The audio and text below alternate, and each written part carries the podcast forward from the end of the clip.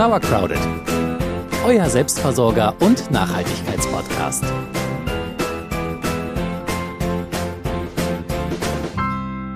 Wie bekomme ich eigentlich einen Garten? Und was für Geräte brauche ich? Und was ist eigentlich der Unterschied zwischen einer Hake und einer Hacke? Und kann ich jede Pflanze überall hinbuddeln? Und woher weiß ich, wie viel Platz die Pflanzen eigentlich brauchen? Diese und ähnliche Fragen bekommen wir manchmal von euch und es ist uns aufgefallen, dass wir so ganz krasse Basics noch nie so richtig geklärt haben. Und da wollen wir uns heute mal drum kümmern. Wir fangen wirklich ganz von vorne an. Wie bekomme ich einen Garten? Was für Geräte brauche ich erstmal? Und was sind die ersten Tiny Steps, um wirklich mit dem Gärtnern anzufangen? Und damit noch einmal herzlich willkommen zu Sauercrowded, eurem Selbstversorger- und Nachhaltigkeitspodcast. Ich bin Celia. Und ich bin Jule. Bevor wir zum Einmaleins des Gärtnerns kommen, also die ganzen Basics, gucken wir uns wirklich erstmal den allerersten Schritt an, und zwar, wie bekomme ich einen Garten oder ein Stück Fläche, bei dem ich gärtnern kann? Der Weg zum eigenen Garten. Ja, wo fängt man eigentlich an? Erstmal vorneweg, wer von euch noch keinen eigenen Garten hat, der sollte sich vielleicht auch erstmal so ein bisschen ausprobieren, bevor er die Kleinanzeigen dann durchwühlt und gleich nach Grundstücksangeboten schaut. So schön die Arbeit im Garten nämlich auch sein kann, es ist halt auch Arbeit und ihr solltet das wirklich nicht unterschätzen. Fangt erstmal an, euren Balkon oder euer Fensterbrett oder die Baumscheibe vor der Haustür in den Dschungel zu ver verwandeln, bevor ihr euch wirklich um einen eigenen Garten kümmert. Wer keinen Platz mehr auf dem Fensterbrett hat und auch die Baumscheibe ist schon bepflanzt und auf der Terrasse habt ihr schon Gurken, Tomaten, Kartoffeln und so weiter geerntet, der oder die sind dann bereit, den nächsten Schritt zu wagen.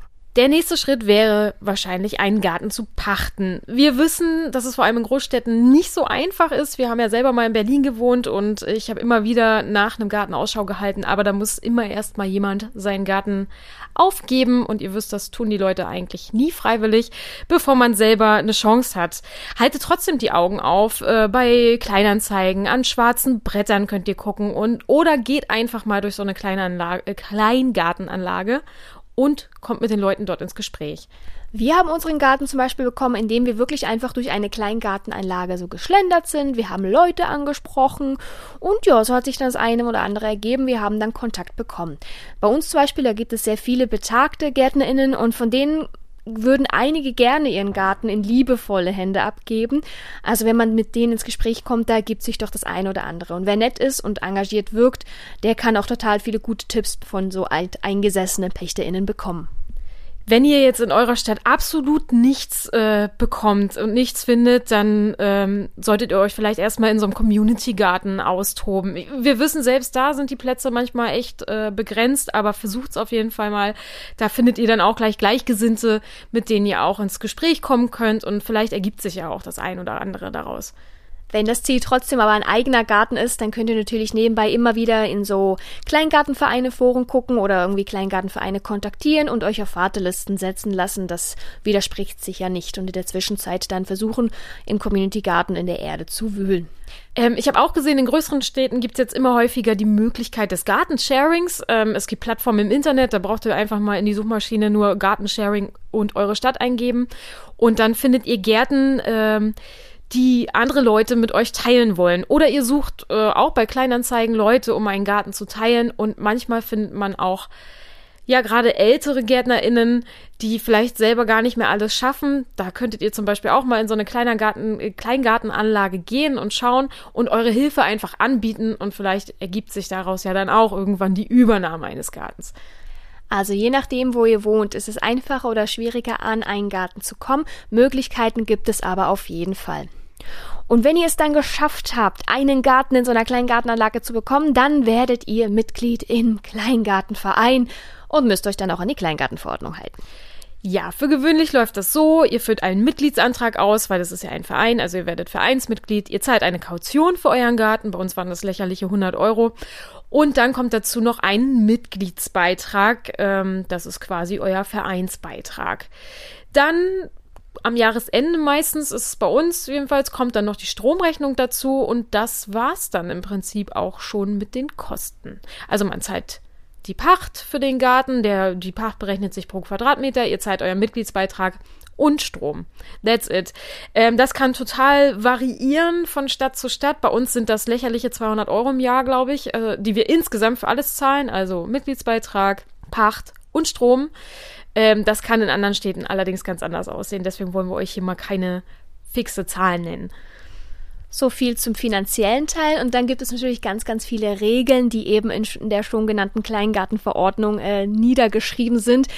Ach, ich weiß nicht, mir kommt sie vor wie so ein spießiges Relikt aus vergangenen Zeiten, aber ich versuche mich jetzt so gut es geht daran zu halten. Ähm, die Kleingartenverordnung, die definiert halt, wann Ruhezeiten sind, unglaublich lange übrigens, äh, wie hoch die Hecke sein darf und wie viel Fläche in eurem Garten bewirtschaftet sein muss. Ja, manche NachbarInnen haben wirklich große Freude daran, andere für jeden Mist beim Vorstand anzuzeigen. Ähm, ja, für solche Menschen braucht man Geduld, äh, starke Nerven und ein, äh, du kannst mich mal lächeln, ohne Witz. Ähm, wir haben festgestellt, es ist die effektivste Waffe, diesen Leuten mit einer Freundlichkeit äh, zu begegnen. Ja, ein Lächeln, ein Nicken und beim Weggehen denken, ach, du kannst mich mal. Kleine Anekdote hierzu. Letztes Jahr habe ich die Hecke geschnitten und unser liebevoll genannter Totter Opa im Gang, der kam dann vorbei und hat natürlich gemeckert, dass ich die Hecke äh, nicht kurz genug geschnitten habe. Sie war ihm immer noch zu hoch. Und ich habe ihn auch einfach angelächelt, habe gesagt, mir gefällt das so und ich möchte das halt irgendwie in nächster Zukunft halt nochmal machen. Dann mache ich es halt zweimal. Hab Spaß daran. Ist doch nicht so schlimm. Ich wünsche aber noch einen wunderschönen Tag. Konnte er nicht verstehen, aber ich habe mir nur gedacht, ja, ist doch okay. So, jetzt haben wir also einen Garten gepachtet, wissen ungefähr, was mit der Kleingartenordnung auf uns zukommt. Jetzt können wir uns eigentlich an die Beete machen. Crashkurs Gartenpraxis. Bevor ihr jetzt gleich zum Spaten greift und wild darauf losgrabt, solltet ihr euch erstmal so ein bisschen mit der Beschaffenheit eures Gartens befassen. Dafür ist es erstmal wichtig zu wissen, was für einen Boden ihr habt, weil der Boden ist ja nun mal euer Kapital und ihr müsst auch wissen, was kann ich darauf anbauen, was nicht, muss ich ihn eventuell verbessern.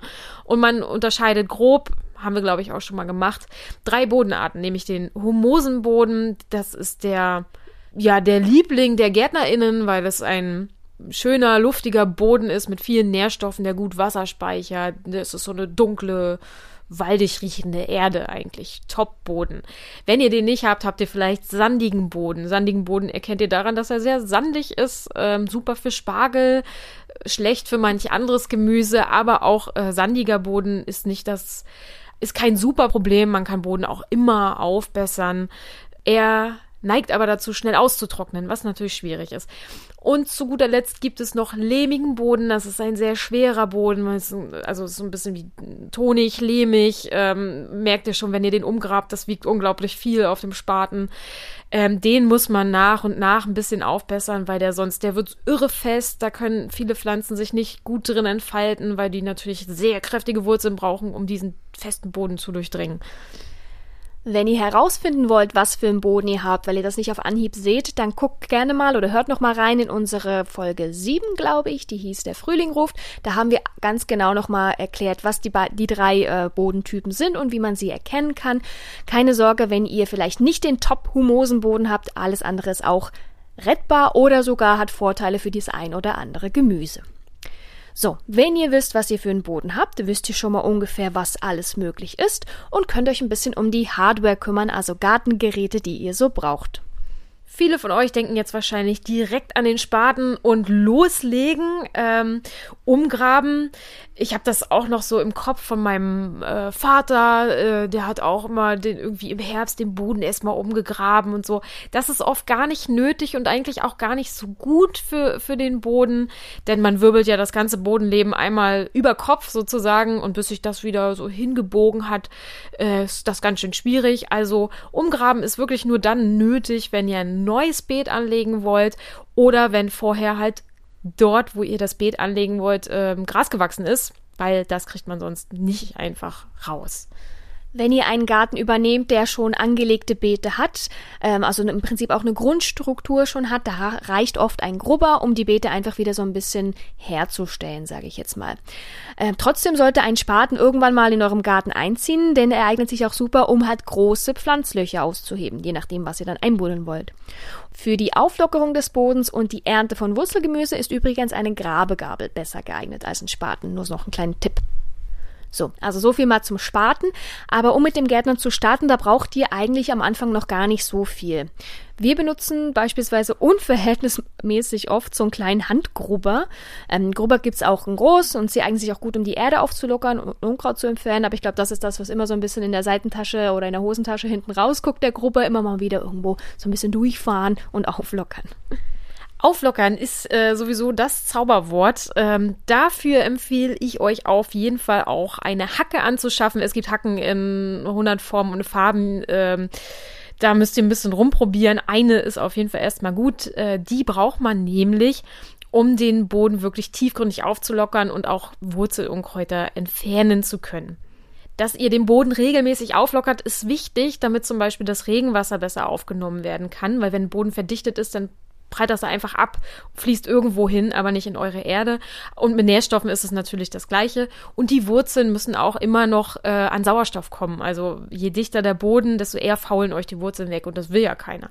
Deswegen ist Auflockern mit einer Hacke wirklich sinnvoll. Hacke und Hake. Ich habe ewig gebraucht, erstens, um das auseinanderzuhalten, nicht vom optischen, so, so das kann ich schon, aber was genau was ist und was welche Funktion hat. Ich habe eben noch mal mit Julia darüber diskutiert. So, die Hacke, vielleicht beschreibst du sie mal für alle, die das nicht vor Augen haben. Ja, da gibt's natürlich auch unterschiedliche Formen, aber die Hacke ist äh, für gewöhnlich einfach äh, ein Stab, am Ende ist eine gebogene Blechscheibe dran, die, spitz, die im 90-Grad-Winkel nach unten zeigt. Und mit diesem Blech hackt man in den Boden. Das ist nämlich der Unterschied. Es ist ein gerades Stück Blech, das halt keine, äh, nicht so wie Zacken bei einer Gabel, sondern es ist wirklich einfach nur wie so ein, so ein äh, ja, Metallstreifen, der dann wirklich reinpiekst. Das ist der optische Unterschied zur Harke. Hm? Die sieht nämlich eher aus wie, ja, keine Ahnung, wie eine Gabel oder wie ein Besen. Ja, wie, ihr, ihr kennt doch sicherlich eine Harke. Ich wusste nicht, dass es Schwierigkeiten gibt zwischen Hacke und Harke. Wir uns unterhalten haben. Eine Harke ist ja eher, ähm, um die Beete vorzubereiten. Wenn ihr die zum Beispiel durchgehackt oder durchgegrubbert habt, dann macht man die Beete mit einer Harke glatt, damit sie möglichst, also wenn ihr nämlich dann einseht, sollte ja der Boden möglichst ein gleichmäßiges Niveau im ganzen Beet haben. Dafür ist eine Harke wichtig. Oder auch um feines Saatgut einzuharken in die Erde Ich kann das nicht so gut mit dem Rollen. Also ich habe das wahrscheinlich ganz lange falsch gemacht und bin froh, dass du mir da nicht so genau über die Schulter geguckt hast, weil ich habe mit der Hacke, mit diesem durchgängigen Teil, ganz oft so über die Erde gestrichen und das glatt gemacht. Ich glaube, du hättest mich Kopf kürzer gemacht, wenn du das gesehen hättest. Ich wüsste vor allem nicht, was das für einen Effekt haben soll. Ich mache das hier glatt, dann kannst du ja auch eine Walze nehmen. Egal, also besorgt euch eine Hacke. Und eine Harke könnt ihr euch besorgen. Sie ist nicht super wichtig, aber es ist schon ähm, zum Einsehen nachher ganz praktisch, wenn man eine hat.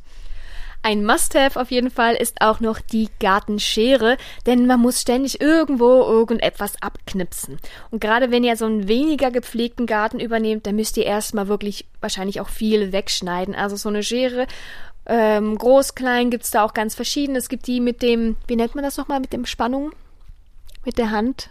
Achso, die haben alle so eine, so eine Feder quasi, damit sie wieder zurückkommen. Aber es gibt Ambossscheren und Rosenscheren und Gartenscheren und keine Ahnung, ich nehme immer eine ganz normale Gartenschere. Ich meinte die, die man einstellen kann von der Handgröße. Das ah, das ist mega praktisch tatsächlich. Die, ich weiß gar nicht, ob die einen extra Namen hat, aber ich habe so eine, die kann man einstellen für kleine und große Hände. Das finde ich richtig gut. Sehr praktisch für unsere kleinen Hände. Ja, genau. Also eine Gartenschere, ein großes, großes Must-Have. Ja, das war jetzt Spaten, Grubber, Hacke, Harke und eine Gartenschere. Das sind so die fünf Garten, wirklich Gartengartengeräte, die man so haben sollte oder nach und nach halt anschaffen sollte. Ja, es gibt natürlich noch jede Menge anderen Kladderadatsch, den ihr euch da besorgen könnt. Ich, wir haben zum Beispiel auch so ein so Stab, den man so drehen. Ach, das ist ganz komisch. Das war, glaube ich, mal so ein Teleshopping-Ding. Liegt da noch rum. Ähm, weiß nicht, wie praktisch das ist. Äh, ich schweife ab. Was braucht ihr noch? Ich, hab, ich benutze halt echt ganz viel kleine Gartengeräte. Also mal so eine kleine Blumenkelle. Das ist so eine kleine Schippe, äh, mit der man dann ständig irgendwo Pflanzlöcher aushebt und dann, dann die Zucchini reinsetzt.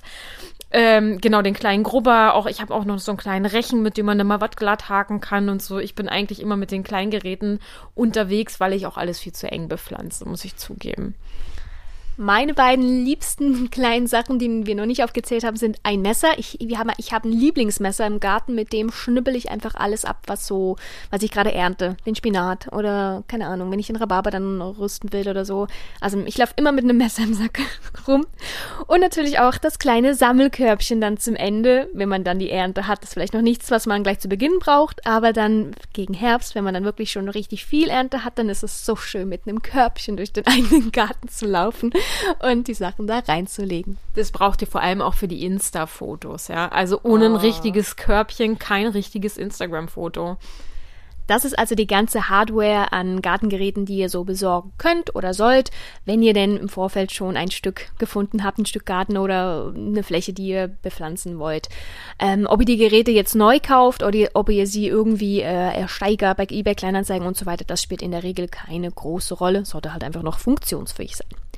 Ihr habt jetzt einen Garten oder eine Gartenfläche. Ihr habt jetzt die Geräte und nun. Säen und ernten.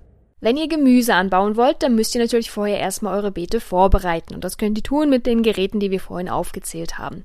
Gerade für die Aussaat ist es auch wichtig, dass die Erde in den Beeten krümelig und frei von Unkraut ist. Das heißt auch hier auflockern, Unkraut zupfen. Ähm, die zarten Keimlinge, die sollten genug Platz haben und auch Nährstoffe, damit sie natürlich groß und stark werden. Wenn ihr Gartenneulinge seid, dann fangt am besten mit einfachem Gemüse an wie Erbsen oder Kartoffeln. So, die Aussaat, damit beginnt alles. Ja, wir haben es ja gerade schon gesagt. Also wenn vorher Rasen oder Wiese äh, dort war, wo ihr jetzt ein Beet haben wollt, dann müsst ihr das natürlich auch entsprechend vorbereiten. Und da hilft eigentlich fast nur umgraben. Es sei denn, ihr seid pfiffig, wie wir, pfiffig und faul. Dann legt ihr einfach ein paar Wochen vorher dicke Pappe auf die Stelle, wo ihr euer Beet haben wollt.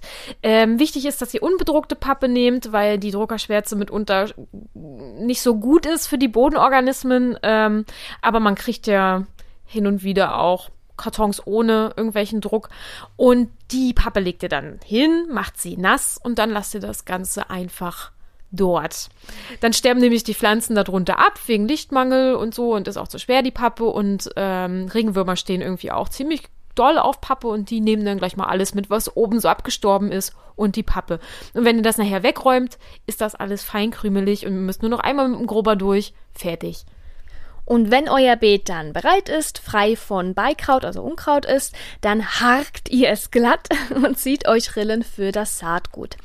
Für das ähm, Einsehen, also hinten auf den Tütchen, da findet ihr in der Regel so Reihenabstände und auch Pflanzabstände. Also bei Erbsen würde man jetzt zum Beispiel zwischen den einzelnen Reihen im Beet ungefähr 40 Zentimeter Platz lassen und dann innerhalb einer Reihe zwischen jeder einzelnen Erbse ungefähr 4 Zentimeter lassen. Das ist jetzt das Beispiel Erbse.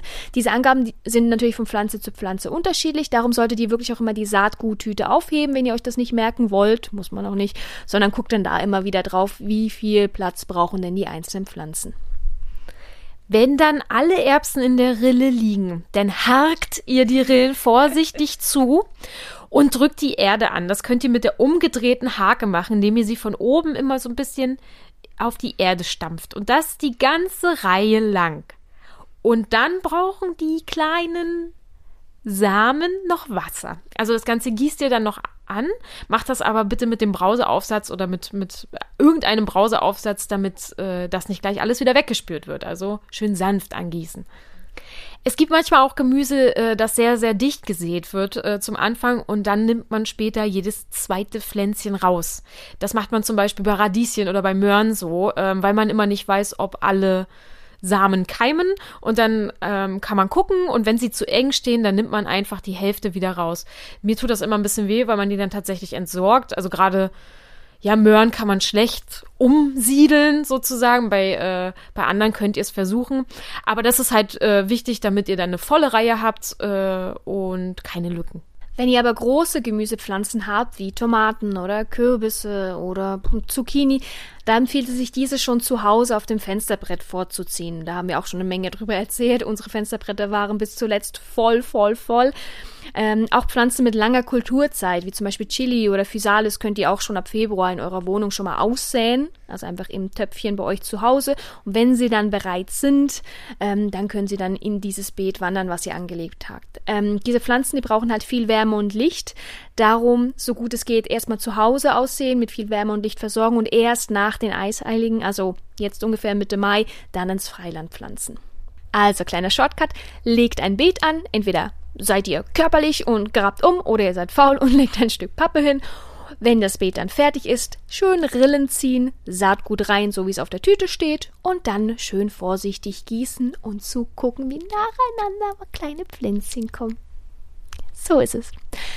Das ist die Aussaat. Natürlich, bis man dann irgendwann auch wirklich die Tomate auf dem Teller hat, braucht das Pflänzchen vor allem Pflege. Ja, sie hat schon angedeutet, das Herz hüpft ja immer so ein bisschen, wenn die kleinen Schützlinge so langsam ihre Köpfe rausstrecken. Ähm, aber eigentlich fängt damit auch die Arbeit erst an. Denn äh, die stehen natürlich am liebsten ja, auf ungeteiltem Boden, die meisten Pflanzen zumindest. Äh, zumindest teilen sie nicht gern mit Beikräutern, weshalb ihr immer wieder Unkraut entfernen müsst. Dein Blick. ähm, es ist ebenfalls empfehlenswert, regelmäßig zu hacken, damit der Boden das Wasser gut aufnehmen kann. Also Jule hat es ja schon erzählt, ähm, wenn der Boden zu dicht ist, dann geht das Wasser nicht wirklich rein. Piekt da mal mit der Hacke regelmäßig rein, dann kann das Wasser nach unten sicken. Ähm, hacken solltet ihr aber vorsichtig zwischen den Reihen, damit ihr natürlich nicht das Gemüse beschädigt. Und wenn ihr eine Mulchschicht aus Rasenschnitt oder anderen kleinen Gartenabfällen ausbringt, dann müsst ihr weniger hacken und auch weniger Unkraut jäten. Und das Wasser bleibt dann auch besser im Boden. Genau. Und es versickert auch sehr viel langsamer. Also wir können uns nur fürs Mulchen aussprechen. Wirklich super. So, was müsst ihr noch tun? Wenn es sehr trocken ist, müsst ihr auch hin und wieder gießen. Zumindest, wenn ihr auch was ernten wollt. Ähm, wir sind immer dafür, möglichst sparsam mit der Ressource Wasser umzugehen. Ähm, deswegen raten wir euch, möglichst morgens zu gießen. Da ist die Erde nämlich kalt und kann das Wasser sehr viel besser aufnehmen. Ist ja ganz klar, wenn, wenn ihr abends gießt, hat sich die Erde schön den ganzen Tag über aufgeheizt und man gießt da was drauf und es verdampft eigentlich direkt. Deswegen lieber morgens, wenn es noch kalt ist. Ähm, außerdem empfehle ich euch, direkt an den Pflanzen zu gießen und nicht den ganzen Garten zu bewässern. Denn erstens macht ihr dann eine Schneckenrutschbahn draus und zweitens ähm, ist das oft gar nicht nötig. Also die Pflanze hat viel mehr davon, wenn ihr direkt an der Wurzel gießt, dann kann sie das da schön aufnehmen und ihr gießt nicht noch unnötig Unkraut mit. Ja, Wasser ist kostbar. Also wir empfehlen euch wirklich möglichst mit Regenwasser äh, zu gießen. Also versucht Regenwasser aufzufangen oder auch sonst Wasser ab aufzufangen ähm, und nur sehr sparsam zu gießen dort, wo es halt wirklich nötig ist. Ja, zur Pflege, da gehören natürlich auch noch das Düngen und der Schutz vor Krankheiten und Schädlingen dazu. Und da haben wir gerade kürzlich ganz viele Beiträge gemacht. Also könnt gerne mal reinhören oder reinlesen in Düng Me If You Can oder in Pflanzenkrankheiten oder Wer frisst meine Pflanze. Findet ihr alles in der Mediathek oder auf unserem Blog www.sauercrowded.de. Der letzte und schönste Schritt. Ernte. Yay. Ja, das ist wirklich der schönste Teil der Arbeit, weil man dann für seine ganzen Mühen belohnt wird. Jedenfalls meistens. Es gibt Gemüse wie zum Beispiel Salat und Radieschen, das könnt ihr eigentlich die ganze Saison über ernten, weil man es immer wieder nachsehen kann. Ähm, außer vielleicht im Hochsommer, da wird es dann für Salat ein bisschen zu heiß, aber ansonsten könnt ihr immer mal wieder Salat aussehen. Spinat äh, mache ich zum Teil auch öfter mal, noch einmal im Frühling, einmal im Herbst. Ähm, und dann gibt es ja noch so Gemüse, die brauchen ewig und dann kann man sie ernten. Und man freut sich, wenn der 5 Kilo Kürbis im Topf landet oder wenn im Herbst dann die Tomaten richtig schön süß und rot oder gelb sind. Sehr schön. Ja, umso mehr freut man sich, glaube ich, auf dieses Gemüse, je länger man gewartet hat. Und manchmal ist es so, dass man sich etwas verschätzt. Ich erinnere mich gut an den vorletzten Sommer, oh, in dem ja. wir fünf Zucchini-Pflanzen für uns zwei Menschlinge hatten und äh, unsere Nachbarin während unseres Urlaubs Babybadewannen voll mit Zucchini aus dem Garten schleppen musste, weil es so viel waren. Es waren Riesendinger. Ich glaube, eine wog acht Kilo oder so. Knallhart. Also es gab Zucchini jeden, jeden Tag in irgendeiner Form und für alle in unserem Umfeld. Ja, für solche Fälle, falls euch das auch passiert, beschäftigt euch vielleicht nochmal mit Konservierungsmethoden. Also wir haben zum Beispiel unglaublich viel Tomatensauce eingekocht, wir haben Zucchini eingefroren. Ähm, irgendwann sind nämlich auch alle Nachbarn satt und wollen das auch nicht mehr haben. Und da ist es gut, wenn man weiß, wie man das für sich selber noch ein bisschen haltbar machen kann. Einige Gemüse, die lassen sich auch wirklich super lagern. Also zum Beispiel Kürbisse, die können mehrere Monate so bei Zimmertemperatur lagern. Da haben wir, glaube ich, den letzten vom letzten Herbst noch jetzt Anfang des Jahres gegessen oder so. Ähm, Kartoffeln, Möhren, Äpfel, die lassen sich bei richtigen Bedingungen auch sehr gut lagern. Also die müsst ihr nicht gleich konservieren. So frische Sachen wie Tomaten und Zucchini würde ich aber schon empfehlen. So, du hast einen Garten, du hast geguckt, was du für einen Boden hast, du hast ausgesät, du hast gepflegt und du hast im besten Fall geerntet. Was noch? Ja, das haben wir euch jetzt natürlich alles mal im Schnelldurchlauf und total basic erklärt, aber was wir euch sagen wollen, das Wichtigste ist echt das Anfangen. Also wenn ihr überlegt, äh, ein, ein, euch einen Garten anzuschaffen und schon ganz kribbelig seid, wenn, wenn ihr auf euren Balkon guckt, dann fangt einfach an. Dann kümmert euch und macht das. Vieles ist auch einfach rumprobieren. Also man braucht natürlich eine gewisse Frustrationstoleranz, ähm, denn vieles klappt einfach nicht beim ersten Mal. Gebt euch Zeit, euren Garten oder eure Fläche, wo ihr was gärtnert, kennenzulernen. Erlaubt euch einfach mal so nach dem Motto Trial and Error irgendwelche Fehler. Probiert einfach. Ähm, es gibt Erkenntnisse, die hat man auch erst so im dritten oder vierten Jahr, haben wir auch noch. Zum Beispiel Wurzelgemüse klappt einfach nicht. Trotzdem hat Jule wieder Möhren und Sellerie ausgesät, einfach um zu gucken. Vielleicht ist es ja jetzt bei dem Beet, bei anderen Bedingungen einfach besser. Ja, jeder, der nicht abhängig ist von seiner eigenen Ernte, und das sind wir glücklicherweise nicht, der kann das alles sehr, sehr gelassen angehen. Ja, da kann man auch mal irgendwie so ein Kartoffelkäfer wegzwinkern oder eine Dürreperiode. Ähm, anders sieht das natürlich aus, wenn ihr, wenn ihr davon abhängig seid, aber ich glaube, auf dem Feld befinden wir uns noch nicht und deswegen raten wir euch, das entspannt und fröhlich anzugehen und ja, auch mal über eigene Fehler lachen zu können. Wir hoffen, dass alle BalkongärtnerInnen oder Terrassengärtnerinnen, die jetzt uns so ein bisschen zugehört haben, Bock haben und sich einfach mal trauen, irgendwas einen ersten Schritt weiterzugehen und einfach mal loszulegen. Wenn ihr das tut, dann teilt das gerne mit uns, schreibt uns, schickt uns Bilder. Wir sind sehr gespannt, wer wie welchen Schritt wagt und wie es gelingt. Also haltet uns da auf dem Laufenden, dann ist es so ein Two-Way-String Communication. Wie sagt man denn? Klang doch gut. Okay. Ja, dann danken wir euch wieder mal vielmal fürs Zuhören und äh, wünschen ganz, ganz tolles Gelingen und bis zum nächsten Mal. Tschüss. Tschüss.